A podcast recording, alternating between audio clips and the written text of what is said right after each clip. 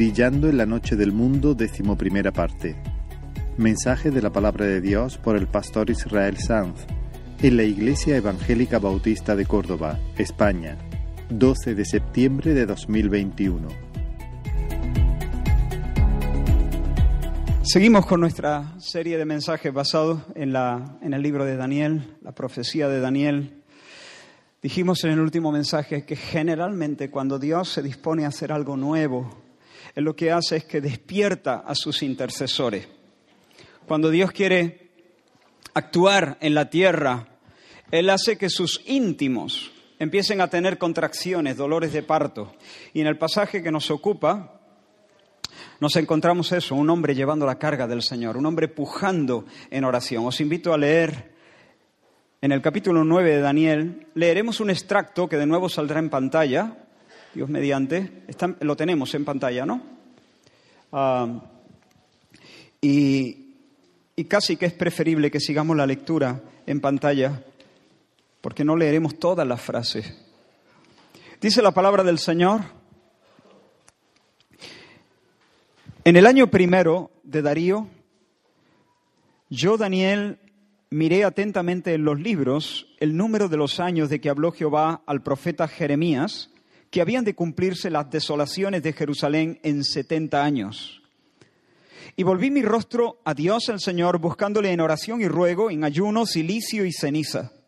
Y oré a Jehová mi Dios e hice confesión diciendo, ahora Señor, Dios grande, digno de ser temido, que guardas el pacto y la misericordia con los que te aman y guardan tus mandamientos, hemos pecado.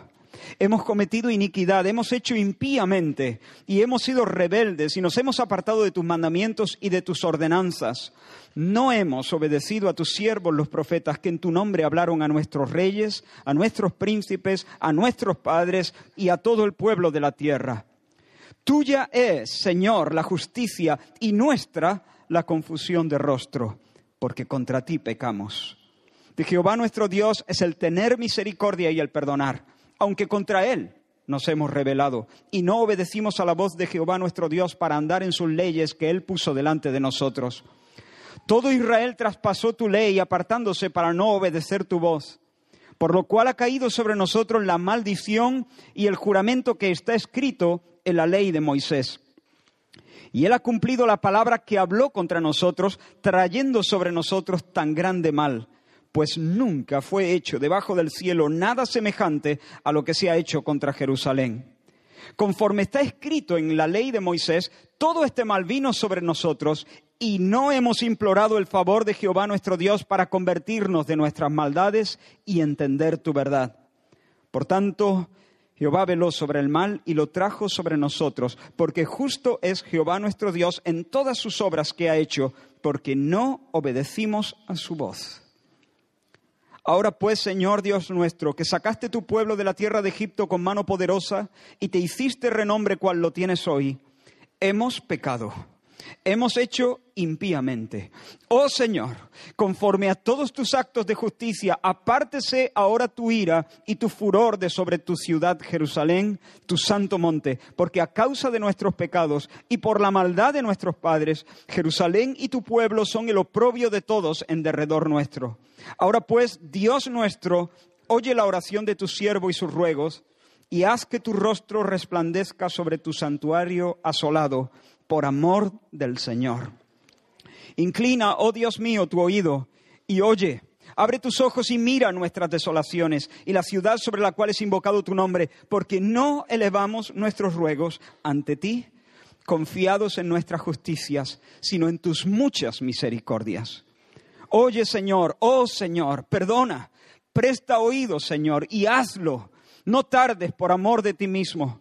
Dios mío, porque tu nombre es invocado sobre tu ciudad y sobre tu pueblo. Aún estaba hablando y orando, y confesando mi pecado y el pecado de mi pueblo Israel, y derramaba mi ruego delante de Jehová mi Dios por el monte santo de mi Dios, cuando el varón Gabriel, a quien había visto en la visión al principio, volando con presteza, vino a mí como a la hora del sacrificio de la tarde. Vamos a orar. Señor, estamos delante de tu palabra santa. No queremos, Señor, estar con ligereza. Queremos poner de rodillas nuestro corazón. Habla, Señor, que tu pueblo oye. Ayúdanos, Señor, a entender. Derrama sobre nuestros corazones una vez más, Señor, el amor tuyo, Señor. Queremos amarte a ti. Dame, Señor, amor por ti para proclamar esta palabra. Dame amor por mis hermanos para proclamar esta palabra. Y danos, Señor, a todos, Señor, una reverencia santa delante de tu presencia. Que nuestros corazones estén quietos y atentos, Señor, delante de ti, para que tú puedas hacer lo que te has propuesto en el nombre de Jesús. Amén. En el anterior mensaje comenzamos a ver algunos rasgos de una oración eficaz, una oración que se abre paso hasta el corazón de Dios. Y concretamente vimos tres características de una oración así. En primer lugar dijimos que la oración que alcanza el pecho de Dios es una oración cordial. ¿Qué es una oración cordial? Una oración no nacida en los labios, sino en el corazón. Cuando decimos saludos cordiales, es cuando te doy la mano, en mi mano va mi alma, va mi corazón. Te doy de corazón la bienvenida. Dijimos que para orar bien no es suficiente ordenar las palabras, ordenar las frases. Es necesario tener en orden los amores, en orden los amores, los afectos. Solo ora bien una persona consagrada. El que tiene un corazón bizco tiene una oración bizca. Y el que tiene una oración bizca tiene una oración impotente. Pero Daniel tiene un corazón íntegro, un corazón hacia Dios, un corazón compactado. Él vive en Babilonia, pero Jerusalén es el preferente asunto de su alegría. Él suspira por la ciudad de Dios, por encima de las intrigas políticas y los vaivenes sociales y los afanes de la vida, lo que convoca sus afectos, lo que lo atrapa es lo celestial lo que concierne a Dios, lo que tiene que ver con su reino. Y por eso lo encontramos aquí en nuestro pasaje, indagando, mirando, buceando, sumergido en las escrituras, indagando acerca de la salvación, escudriñando qué persona y qué tiempo decía el Espíritu que estaba en él. Ha sido de Dios para conocer el corazón de Dios y el programa de Dios. Así encontramos a Daniel en nuestro pasaje. Por eso cuando Daniel ora, hay un acuerdo entre sus palabras y sus amores. En sus ruegos va su alma. Y Dios se deja encontrar porque se sabe buscado de todo corazón. Hermanos, si el Señor nos concede ser una iglesia así, un pueblo ocupado en lo celestial, es triste ver a creyentes que están al tanto de todos los estrenos de Netflix, las tendencias para el próximo otoño, el mercado de fichaje, la última estadística del programa de vacunación, tienen su mente en la política, la oferta multifacética de entretenimiento, los retos laborales, las ayudas del gobierno, pero están en babia en relación a los movimientos del Espíritu y a la voz del Señor. Sus oraciones son una formalidad estéril piden cosas y luego se olvidan. Y se olvidan porque en realidad no las querían. En realidad no las querían. No las querían mucho. Una oración cordial. La segunda eh, característica es que la oración que Dios recibe es una oración respetuosa. Respetuosa. O dicho de otro modo, una oración reverentemente alineada con el carácter de Dios y con los caminos de Dios.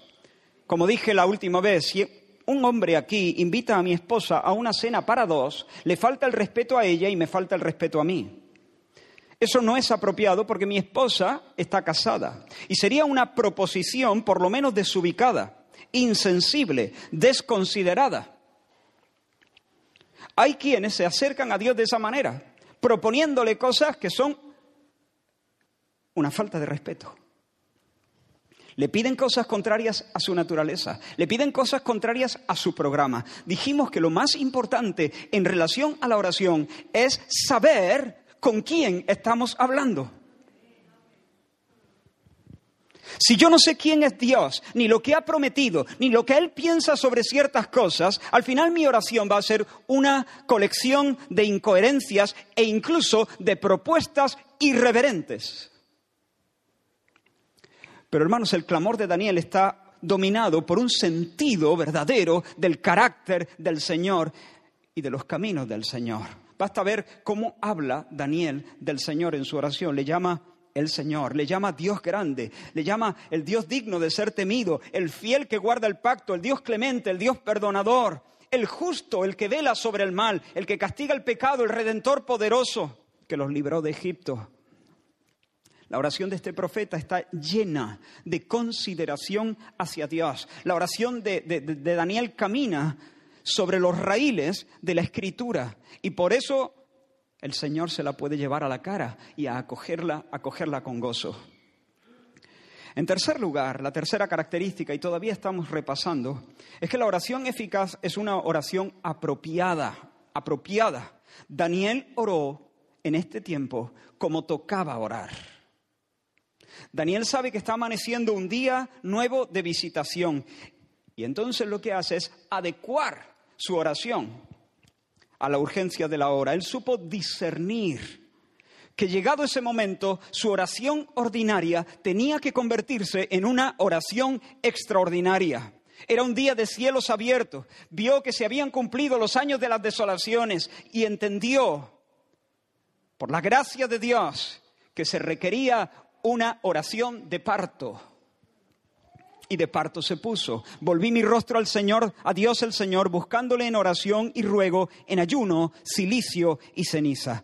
Oh hermano, pídele al Señor que te conceda el don de un espíritu sensible, capaz de detectar la llamada del espíritu. ¿Ha visto esos programas donde llaman a un número al azar? Y si la persona responde, se lleva el premio generalmente un premio económico. Y a veces, tristemente, el teléfono suena y suena y suena y suena y suena y suena hasta que el conductor del programa tiene que colgar. No hay nadie. La persona, el dueño de ese número de teléfono, se quedará sin premio, no ha descolgado. Pero lo peor es cuando descuelgan. Sí, le llamo del programa, ¡pum! Y cuelgan, porque el hombre no está para tonterías porque no cree que, realmente le estén llamando de ese programa y cuelga, se quedó sin premio. Hermanos, que cuando el buen espíritu toque a la puerta de nuestra alma, nos encuentre listos para abrir, para escuchar, dispuestos a ensanchar nuestro corazón para Él. En el tiempo que tenemos por delante, yo quiero destacar dos rasgos más. Nos, quedaban cuatro y yo pensaba abarcar en este mensaje los cuatro que quedaban, pero a medida que iba avanzando en el estudio y escribiendo, me di cuenta que sería una locura intentar terminar. Así que vamos a em, concentrarnos en dos rasgos adicionales de una oración eficaz, una oración que prevalece, que Dios se puede llevar a la cara. La oración eficaz es, además de lo que ya hemos dicho, es contrita y es creyente. Así que comenzamos por la primera, contrita. En el Salmo 51 el rey David escribió lo siguiente, porque tú no quieres sacrificio, que yo lo daría. No quieres holocausto. Los sacrificios de Dios son el espíritu quebrantado, al corazón contrito y humillado no despreciarás tú, oh Dios. En otras palabras, Señor, si tú buscases un, cordero, un cordero te daría. Yo, yo, lo pondría sobre el altar, pero es que no, no estás buscando eso, buscas más, me buscas a mí. Quieres mi corazón enternecido a tus pies. Hermanos, en tiempos del rey Josías, el sacerdote Hilcías encontró el libro, eh, el libro la escritura, el libro del pacto, el libro de la ley, arrumbado en el templo. Durante demasiado tiempo el pueblo de Israel había estado viviendo ajeno a lo que Dios había revelado por mano de Moisés, mm, moviéndose por intuición, ajeno a la revelación divina. Y hermano, de repente el sacerdote Hilcías encuentra el libro de la ley en el templo. Lo llevan a la presencia del rey y el escriba Safán lo lee delante de Josías. Cuando Josías escuchó aquello, se sintió devastado, roto, porque a la luz de esas palabras comprendió el caos moral en el que vivía el pueblo. comprendió la naturaleza de Dios, comprendió el, el castigo que pendía sobre sus cabezas y entonces rasgó sus vestidos y envió a algunos hombres a consultar a una profetisa llamada Hulda. Y preguntad por mí, les dijo, porque grande es la ira. Si eso es verdad, si esa es, si esa es la palabra del Dios verdadero, y lo es, entonces es grande la ira de Dios sobre nosotros. Id y consultad a la profetisa. Cuando llegaron, la profetisa les dijo esto. Decid al varón que os envió, así ha dicho el Señor, he aquí yo traigo sobre este lugar todos los males de los que habla este libro. Por cuanto me dejaron a mí, mi ira se ha encendido contra este lugar y no se apagará. Pero al rey que os ha enviado, escucha bien, diréis, así ha dicho el Señor, por cuanto oíste las palabras del libro y tu corazón se enterneció y te humillaste delante del Señor, cuando oíste lo que yo he pronunciado contra este lugar y rasgaste tus vestidos y lloraste en mi presencia, yo también te he oído. Tú me has oído a mí, yo te he oído a ti. Por tanto, yo te recogeré con tus padres y serás llevado al sepulcro en paz y no verán tus ojos todo el mal que yo voy a traer. A ti te voy a proteger. Y te voy a quitar de en medio. Y te voy a llevar al sepulcro en paz, porque tú me has escuchado a mí, yo también he escuchado tus, eh, eh, tus lamentos y tus lágrimas. Hermanos, la Biblia declara, cercano está el Señor a los quebrantados de corazón. Y Él salva a los contritos de espíritu. El rey Josías hizo añicos sus vestidos para expresar una realidad interior tenía el corazón hecho añicos también. Josías se sintió fatal, lloró, dando cauce al dolor del arrepentimiento. ¿Te has fijado? Los padres, especialmente las madres, creo yo, aprenden a distinguir el llanto de sus hijos. Y no me refiero a que, aprenden a distinguir el llanto de, sus hijos del llanto de otros niños. No, no, no. Me refiero a que aprenden a distinguir la gama de llantos de su, de su niño. Saben diferenciar entre el llanto, la llantina, los lloros y los lloriqueos del niño. Hay llantos que son berrinche. Expresan frustración, expresan rabia. Hay lágrimas de cocodrilo, llantos de pacotilla, de pega. Son más falsos que un euro de madera. Pero hay un llorar diferente, hay un llanto que expresa un dolor sincero, un dolor correcto, apropiado. Y puede, puede ser que una madre, al escuchar el berrinche del niño, lo deje llorar. Se tarde en responder, porque el niño debe aprender que él no puede poner el universo a sus pies con el arma de su llanto.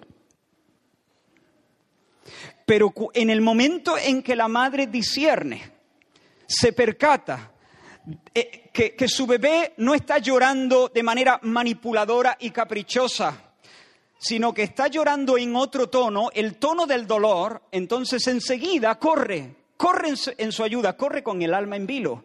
Tal vez se ha pillado algo, ¿qué le pasa? Distingue, es un llanto diferente. Pues bien, hermanos, Dios también distingue. Y Dios corre en auxilio de los que lloran con un corazón fracturado. Dios corre en auxilio de los que lloran con un corazón fracturado. Hermanos míos, nuestra cultura, nuestra cultura siente un rechazo visceral ante cualquier emoción negativa. Nuestra cultura maniobra para evitar el malestar. La gente no quiere sentirse mal y bueno, en cierta medida lo entiendo.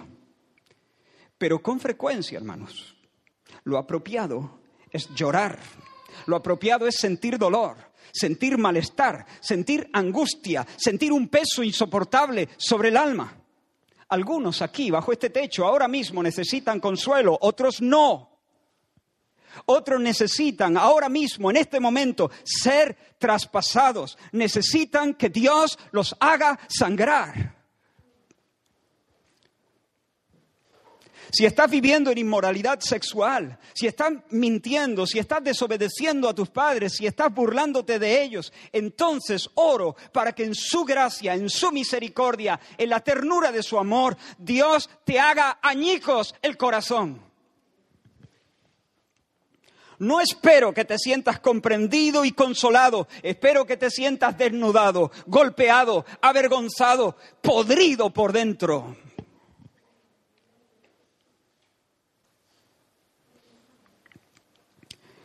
Porque solo si lloras compungido de corazón, Dios correrá hacia ti. ¿Ha sonado fuerte? Es la verdad. Es la verdad. Es la verdad. Solo si lloras roto por tu pecado, Dios correrá en misericordia para levantarte, porque el Señor está cercano a los quebrantados de corazón.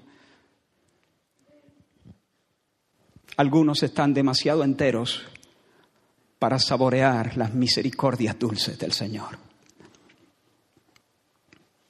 Y este es el tono que se respira en la oración de Daniel.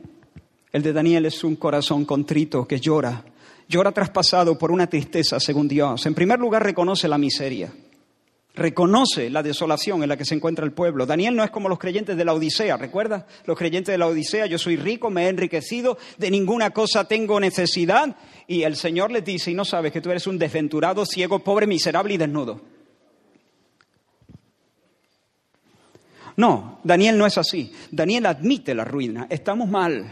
Estamos mal, estamos muy, muy, muy mal, estamos muy mal. Nunca fue hecho debajo del cielo nada semejante a lo que se ha hecho en Jerusalén. Jerusalén y tu pueblo son el oprobio de las naciones. Oh Dios, mira nuestras desolaciones. Dios, la tierra entera se burla de nuestra desgracia. Somos el bufón del mundo. El templo, tu templo, es una montaña de escombros. Los utensilios sagrados del culto están en la sala de trofeos de un Dios de madera y de lata. Estamos mal. Y Cabod, la gloria se ha ido. Deberíamos ser la cabeza, pero somos la cola. Deberíamos ser sacerdotes al mundo, mediando tu gracia a las naciones. Y míranos, mordiendo polvo como las culebras. En segundo lugar, Daniel no le atribuye a Dios ningún despropósito no le lanza ningún reproche. Señor, ¿qué pasa contigo? ¿Por qué permites esto? Somos tu pueblo, vale, hemos pecado, pero estos que nos pisan el cuello adoran a los demonios. ¿Qué pasa contigo? Estás siendo demasiado severo. No, no, Daniel no hace eso. Al contrario, Daniel justifica a Dios y entona el culpa mía, culpa mía. Tuya es, versículo 7, tuya es, Señor, la justicia y nuestra la confusión de rostro. La calamidad, la ignominia, la vergüenza es por culpa nuestra. Tú no has venido contra nosotros por la espalda, Señor. Nos lo advertiste, nos lo dijiste una y otra vez. Y todo lo que nos está pasando es el justo cumplimiento de tus advertencias, los juicios que prometiste en tu ley. Así que Daniel no solamente admite la desolación, sino que asume la culpa. Daniel básicamente le dice a Dios, Dios, nuestra desgracia no habla de tu impotencia, habla de tu justicia. Habla de nuestra maldad y tu justicia. Tú eres justo, tú eres bueno. Nosotros no. En tercer lugar, hermanos, Daniel confiesa su pecado de manera descarnada. Así que, en primer lugar, admite, admite la desolación. En segundo lugar, asume la culpa. En tercer lugar, la confiesa sin paliativos, de manera descarnada, completamente honesta. Hemos pecado, contra ti pecamos, hemos hecho iniquidad, hemos hecho impíamente, hemos sido rebeldes, nos hemos apartado de tus mandamientos y de tus ordenanzas, no obedecimos a tu voz, todo Israel traspasó tu ley. Palabras que acabo de sacar del texto. Una y otra vez, con todos los matices posibles, Esas son sus expresiones. No hay peros, no hay excusas, no hay atenuantes. Hermanos, qué hábiles somos a veces para, para hacer nuestras confesiones. Sí, es verdad, a veces asumimos el pecado. Sí, sí, he pecado. Pero intentamos amortiguarlo, amortiguar la culpa. Nos ponemos de perfil en nuestra confesión. ¿Recuerdas a Adán? Dios le dijo, ¿has comido del árbol que te mandé que no comiera? ¿Te acuerdas lo que dijo Adán? Sí, bueno, eh, a ver, sí, eh, pero la mujer que me diste por compañera me dio del árbol y yo comí. Verás, Señor, yo estaba por aquí, he comido, pero yo estaba por aquí de lo más consagrado cuando la mujer, esa que tú me diste, me dio de la fruta. Admito que he hecho mal, pero si me hubiera quedado soltero, yo soltero estaba muy bien. Pero tú me diste una esposa. Si lo llego a saber, ya sabes, Señor, mujeres. ¿Y tú, Eva? ¿Qué pasa contigo, Eva? Eh, señor, bueno, sí, sí, he comido, he comido también, pero soy una víctima. Yo también soy una víctima. El diablo es un trilero, me ha engañado, me dijo una cosa que era falsa, me, ha, hecho, me ha, hecho, un regate ahí, me, envolvió y la serpiente... Qué diferente es la, confesión de Daniel. Hermanos, cuando, cuando el corazón está quebrantado no hace eso. Cuando el alma está quebrantada no escurre el bulto, asume y apechuga. Sí, ha habido una mujer, sí, ha habido una serpiente. ¿Y qué? ¿Y qué? ¿Y qué? No tengo excusa, soy el responsable. Peco porque quiero. Peco porque quiero. Dítelo a ti mismo. Peco porque quiero. Pecas porque quieras, porque quieres. Y peco porque quiero. Ya está.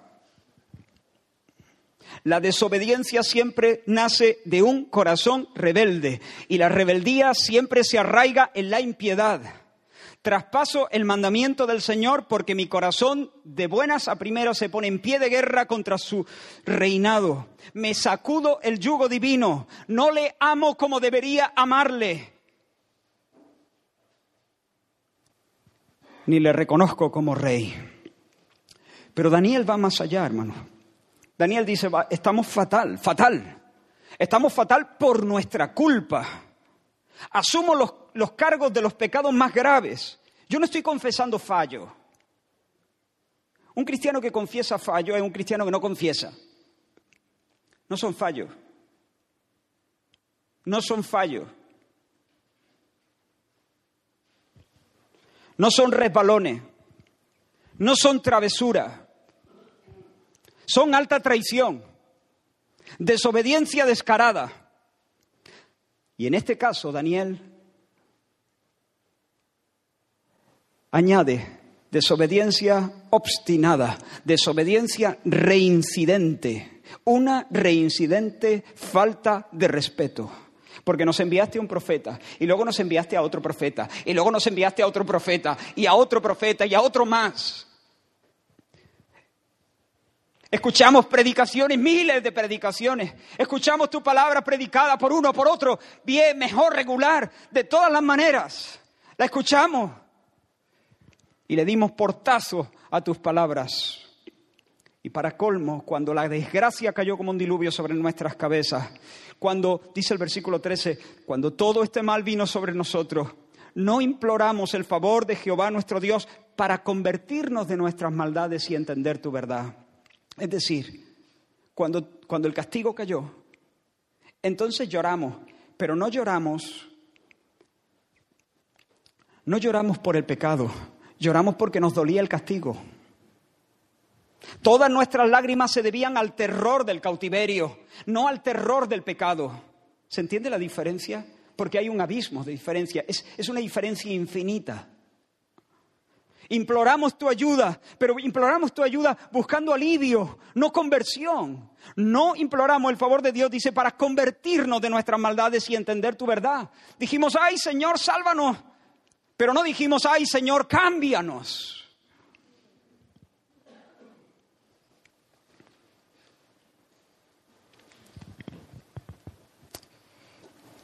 Queríamos que nos libraras del, del, azote de tu vara, que nos dejaras de castigar, pero en realidad no estábamos buscando santidad. Temimos las consecuencias del pecado pero nuestro corazón no sintió asco por el pecado. No sintió asco y repulsa por la maldad misma. Estamos mal. Estamos mal por nuestra culpa. Somos culpables de lo peor. Hemos desoído una y otra vez tus advertencias y bajo los azotes de tu vara no hemos pedido que cambie nuestro corazón incrédulo por uno manso y humilde, sino que dejaras de una vez de castigarnos. Por eso, dice, el Señor veló sobre el mal. Es decir, por eso el Señor mantuvo el castigo. No fue así como oró David en el Salmo 51. Sí, David dijo, vuélveme el gozo de tu salvación, pero justo antes, ¿sabes lo que había dicho? Crea en mí, oh Dios, un corazón limpio. Dios, crea en mí un corazón limpio, renueva un espíritu recto dentro de mí. Oh hermanos, si nosotros buscásemos el favor de Dios para ser transformados con la misma intensidad que buscamos la ayuda de Dios para ser aliviados, la historia sería diferente. Si nosotros buscásemos a Dios para ser transformados, con la misma intensidad que lo buscamos para ser aliviados, la historia sería diferente.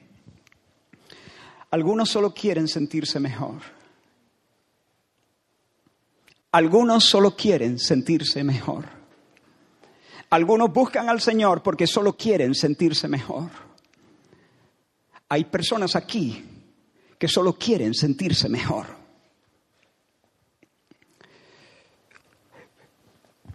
Pero eso es una miseria, porque Dios tiene un banquete para ti. Dios quiere no que te sientas mejor, Dios quiere que seas santo. Dios quiere darte un corazón limpio, Dios quiere renovar en ti un espíritu noble. Dios quiere conformarte a la imagen de su Hijo.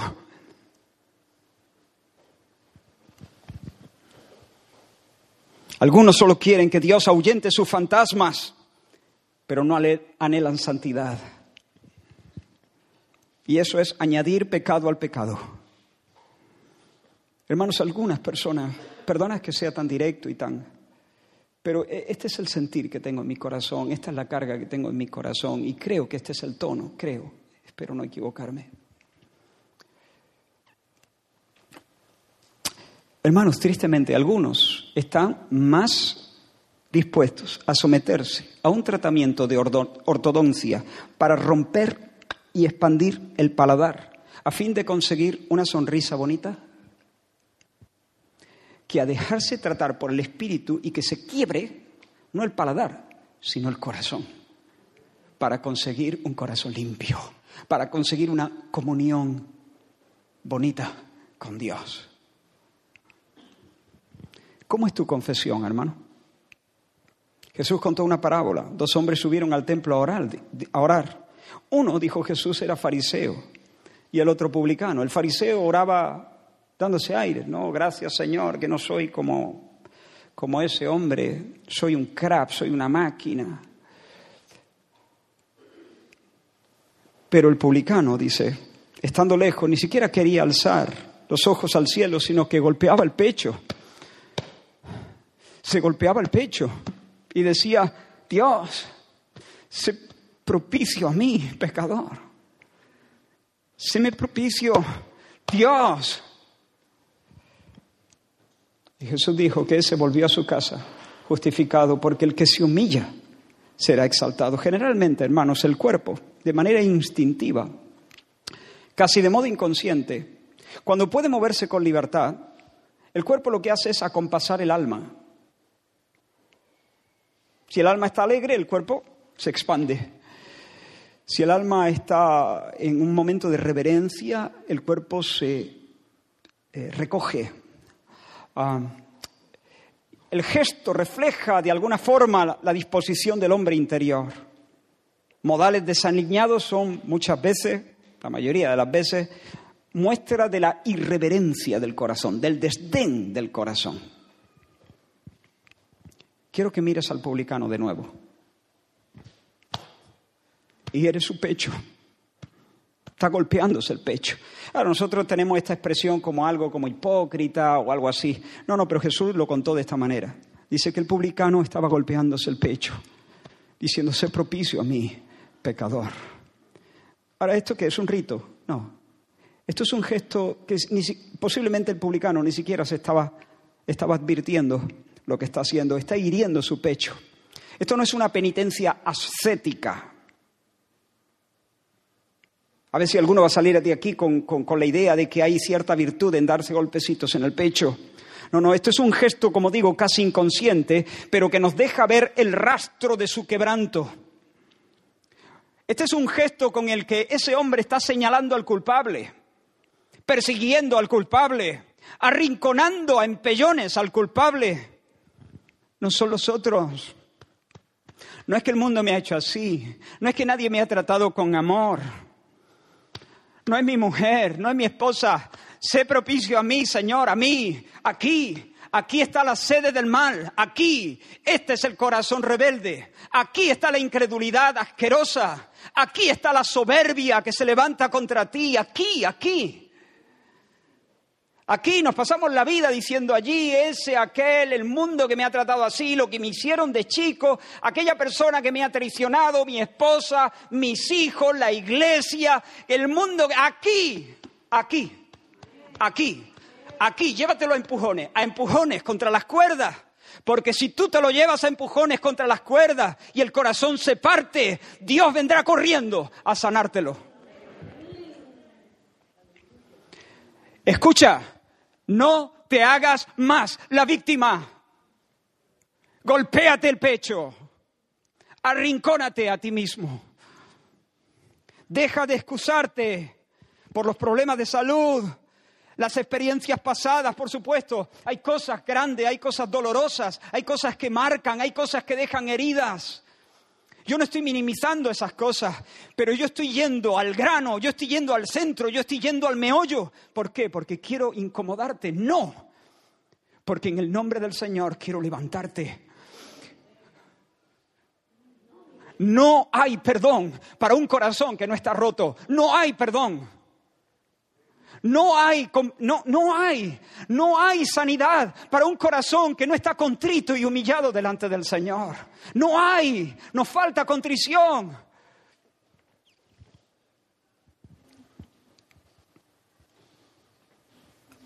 A veces nuestras lágrimas son lloriqueos, berrinches, pero ay, si el Señor escuchara un lloro de verdad, lamentando el horror del pecado, Si el Señor viera verdadera compunción, si el Señor viera un corazón deshecho, entonces correría, correría a ti, como corren las madres.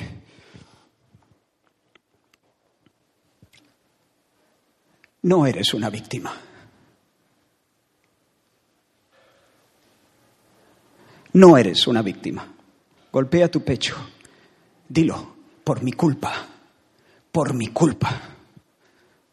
No es la culpa de nadie más, es tu culpa, es la mía. Claro, otros tienen la culpa de otras cosas, por supuesto. Hay cosas que otros me han hecho o que te han hecho y yo no he sido culpable, ni tú has sido culpable. Pero yo estoy hablando no de las cosas que te han hecho, estoy hablando del pecado. El pecado es únicamente responsabilidad tuya. Hubo una mujer que te incitó, hubo una serpiente que te dio, vale, lo que tú quieras. Sí, sí, es verdad, hubo. Hubo, hubo muchas circunstancias, hubo. Y las hay, y las habrá. Pero el pecado es tu responsabilidad. Apechuga, confiesa, golpéate el pecho, llévate contra las cuerdas La segunda cosa, y el tiempo ha pasado, la segunda característica, hemos dicho que la oración que el Señor se lleva al pecho es una oración cordial, respetuosa, apropiada, acabamos de ver contrita.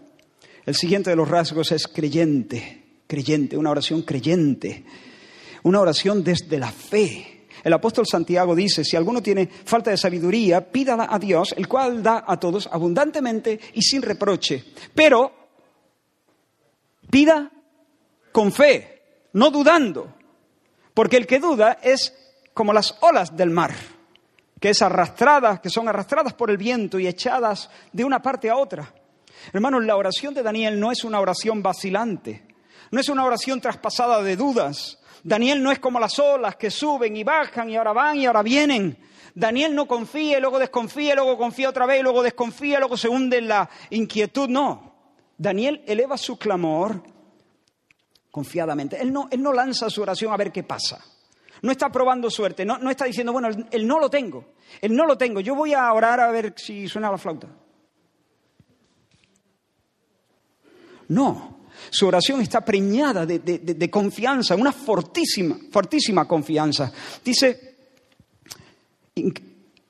dice, inclina, oh Dios, tu oído y oye, abre tus ojos y mira nuestras desolaciones y la ciudad sobre la cual es invocado tu nombre, porque, y ahora presta atención, porque no elevamos nuestros ruegos ante ti confiados en nuestra justicia, sino en tus muchas misericordias. No elevamos nuestros ruegos confiando en nuestra justicia, pero sí elevamos nuestros ruegos confiando. No en nuestra justicia, pero sí en tu misericordia. En otras palabras, elevamos nuestros ruegos absolutamente confiados.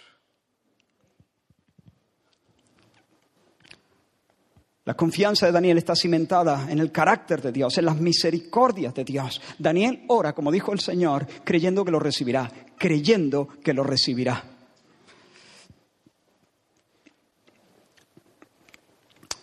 Daniel se acerca con audacia al trono, porque sabe que el trono es un trono de gracia, porque conoce que el Señor tiene fibras, entrañas de misericordia, que el Señor se inclina hacia los dolientes.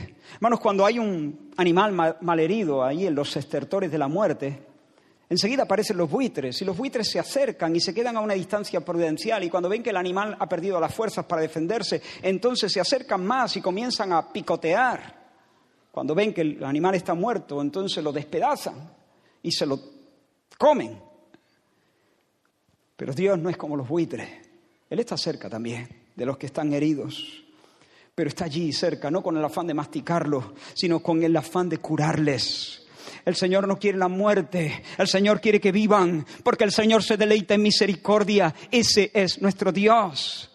Daniel conocía esto, Daniel conocía la colosal declaración del Salmo 103, donde la Escritura nos dice, misericordioso y clemente es el Señor, lento para la ira y grande en misericordia. Misericordioso y clemente es el Señor, es lento para la ira y grande en misericordia. Aquí en este, en este solo versículo aparecen dos términos hebreos distintos que Reina Valera del 60 traduce misericordia, misericordioso y grande misericordia. Cuando el texto dice al principio misericordioso y clemente, esa palabra misericordioso es la traducción de un término que más o menos suena así, rajún, rajún. Jehová es rajún, significa compasivo. Es decir, que el Señor se inclina en bondad hacia los que están en miseria. Se enternece, tiernamente se identifica con los que lloran. En otras palabras, se conmueve, se conmueve el Señor. Es, algo que, que el Señor es así, es así. Él se conmueve, se compadece, se inclina en bondad hacia los que están en dolor. Es así Dios. Y es hermoso. Pero cuando el salmista dice que el Señor es grande en misericordia, al final del versículo, usa otro término. No es rajún, es gesed. Gesed. Y esta palabra es una de las palabras más importantes de todo el Antiguo Testamento. Y es difícil, de hecho, traducirla porque implica, por supuesto, tiene que ver con la compasión, con esa ternura que se inclina hacia el sufriente, hacia el miserable. ¿no? Pero es mucho más. Combina otras ideas, además de esa de compasión. Combina la idea de firmeza y la idea de constancia. Se trata, Gesed, de una benevolencia especial, una misericordia sostenida, una misericordia firme, un amor constante prometido a, aquellos que están en pacto con Dios. Gesed es la ternura y el amparo incombustible que Dios ha prometido a todos aquellos que han venido a refugiarse bajo su sombra. No es solamente que Dios se siente conmovido, es que Él tiene un pacto inquebrantable de sostener esa conmoción, ese amor, esa ternura, esa bondad, sin fin, para siempre. Gesed es esa disposición y ese compromiso soberano, alegre, voluntario y generoso y permanente que Dios tiene para todos aquellos que son llamados por su nombre. En su oración, Daniel usa este término, Gesed, en el versículo 4. Oré al Señor mi Dios e hice confesión, confesión diciendo, ahora, Señor Dios grande, digno de ser temido, que guardas el pacto y la misericordia, Gesed. Así que aquí tenemos, hermanos, un hombre roto, que identificándose con el pueblo se acusa a sí mismo. Tenemos a un hombre que ha arrinconado su corazón a base de honestas confesiones descarnadas y sin paliativos. Y sin embargo, cuando ora, ora con absoluta confianza.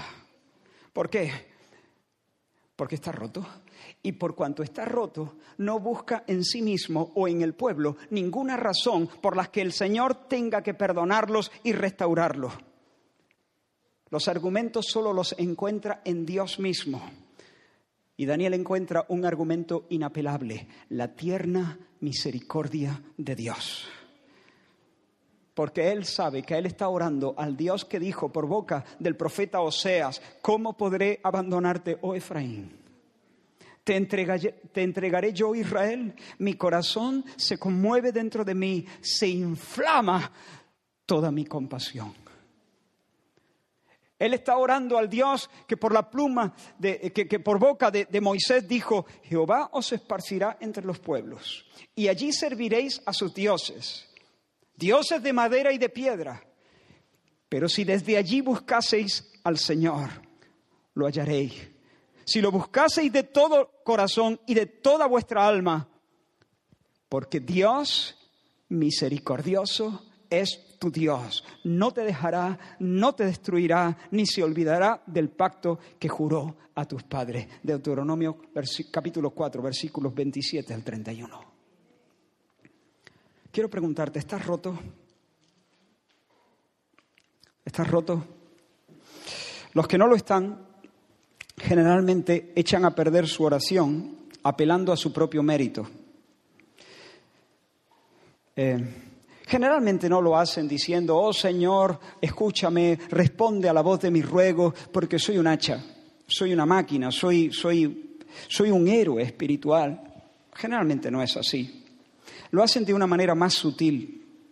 Miran su condición presente, saben que no pueden esgrimir ninguna justicia, ningún mérito, porque acaban de meter la pata, porque están en el fango, y entonces lo que hacen es, le piden un crédito al Señor oran empeñando ciertas promesas, promesas de obediencia y promesas de dedicación. No le dicen al Señor, Señor, respóndeme porque soy bueno, pero sí le dicen, Señor, respóndeme porque seré bueno. Pues en el fondo es básicamente lo mismo. Esa es la oración de un hombre que no está roto, porque el hombre que está roto sabe que ni es bueno ni será bueno. No puede, está deshecho, no puede, no puede, no puede. El hombre roto es el hombre del Salmo 51 que pide que el Señor lo haga por él, porque él no lo va a poder hacer nunca, jamás. Crea en mí, oh Dios, un corazón limpio, créalo tú. Porque ni hoy, ni mañana, ni pasado mañana yo podré hacer eso por mí mismo. Alguien puede decir, entonces no podemos hacer promesas al Señor. Sí, sí, en la Biblia hay algo como eso, pero no como un pago, sino como la ofrenda voluntaria de un corazón tocado y agradecido.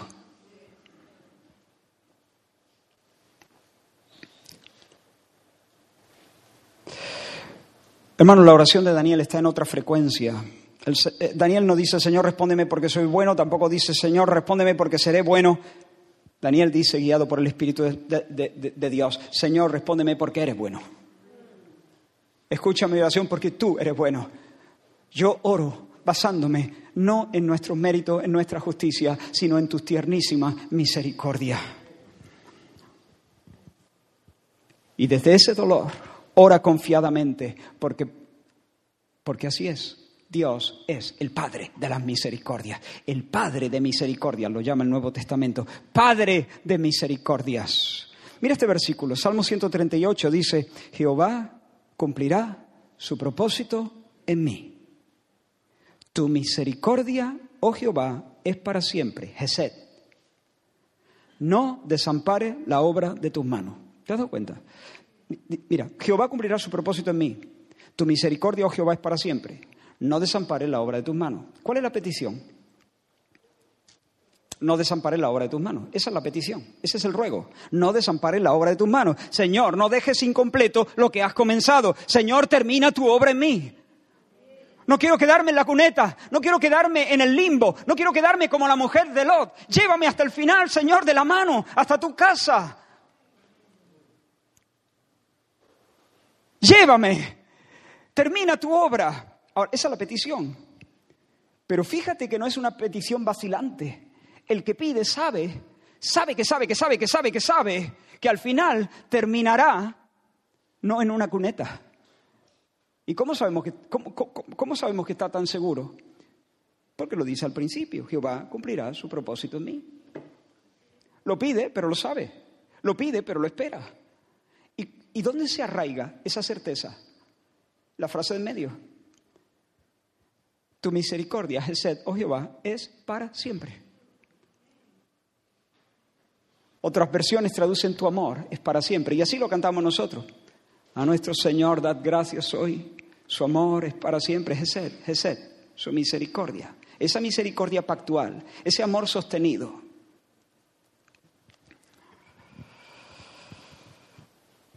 Todas tus ondas, dice el Salmo 42, todas tus ondas y tus olas han pasado sobre mí, pero de día mandará Jehová su gesed, su misericordia, y de noche su cántico estará conmigo. Aunque esté con el agua al cuello, aunque Dios me haya vapuleado, aunque Dios me haya azotado con su vara, todavía estoy bajo las alas de su misericordia. Tú, para mí, ahora y siempre, serás el Dios que te enterneces. Por tanto, Señor, levanto mi ruego confiado. Espero de ti el despliegue de favores que no merezco. Sí, espero favores que no merezco, porque me abandono a tu compasión y a tu gracia. Fíjate cómo la verdadera contrición y la verdadera confianza concurren en la oración de Daniel.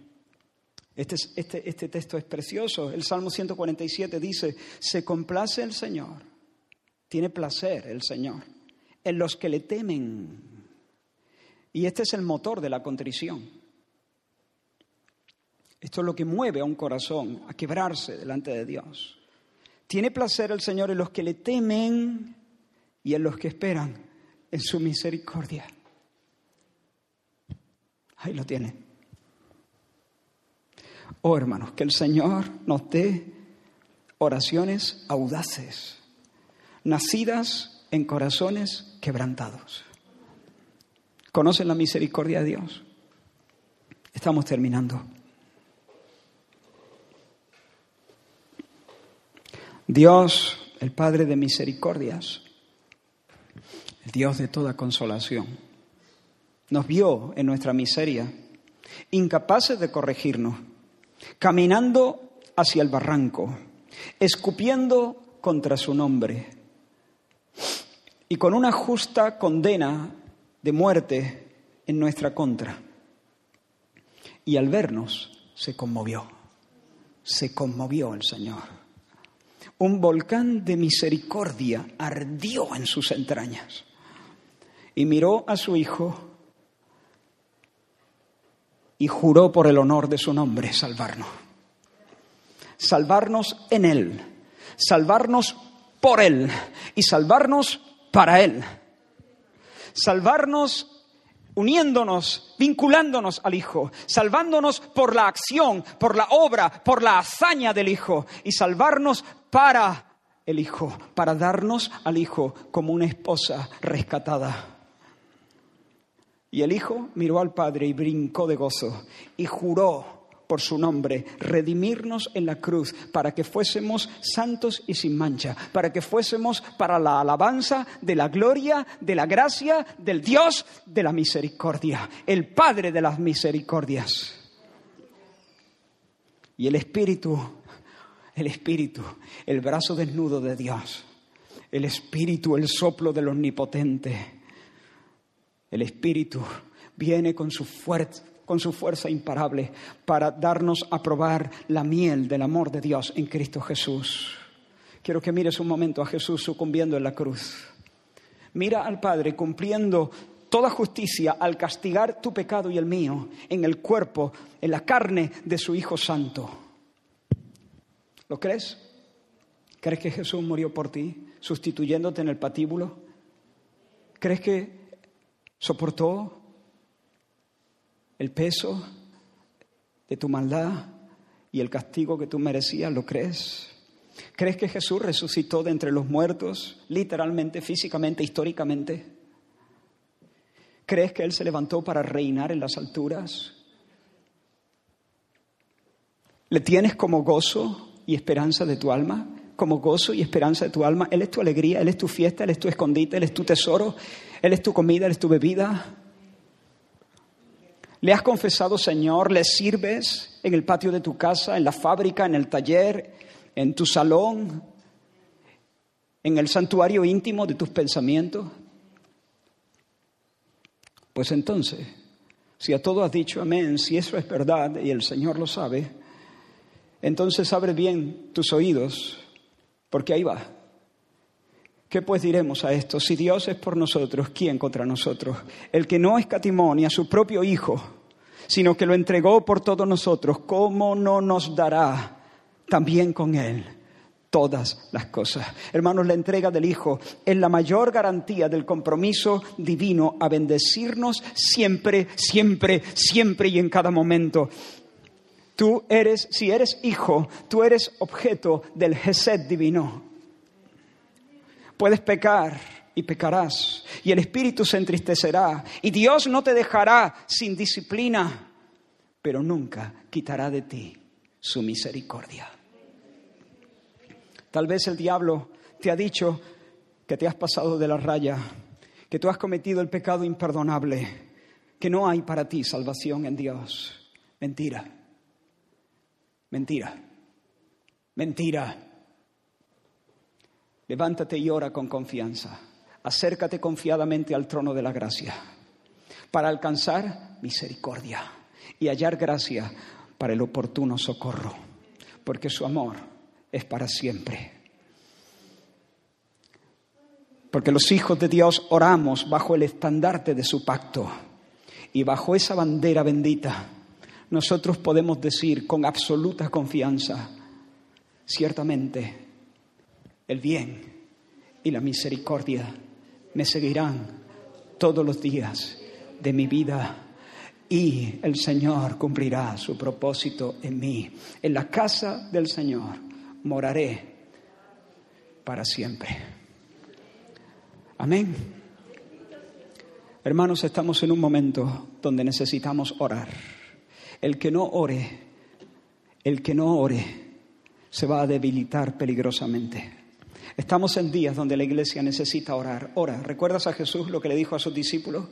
Orad, orad, orad, orad, orad en esta hora. Es la hora de las tinieblas. Orad, orad, orad, orad.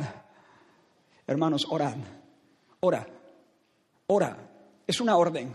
No, no de parte mía. Yo soy el corre, ve y dile. Yo soy un simple mensajero. ora, persevera en la, en la oración.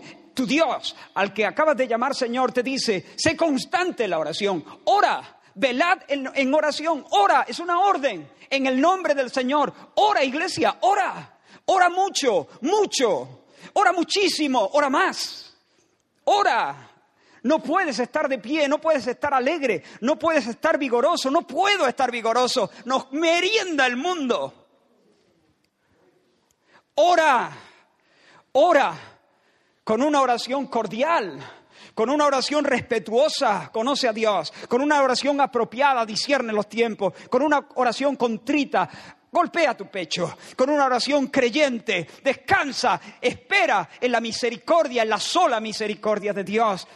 Dile, Señor, enséñanos a orar.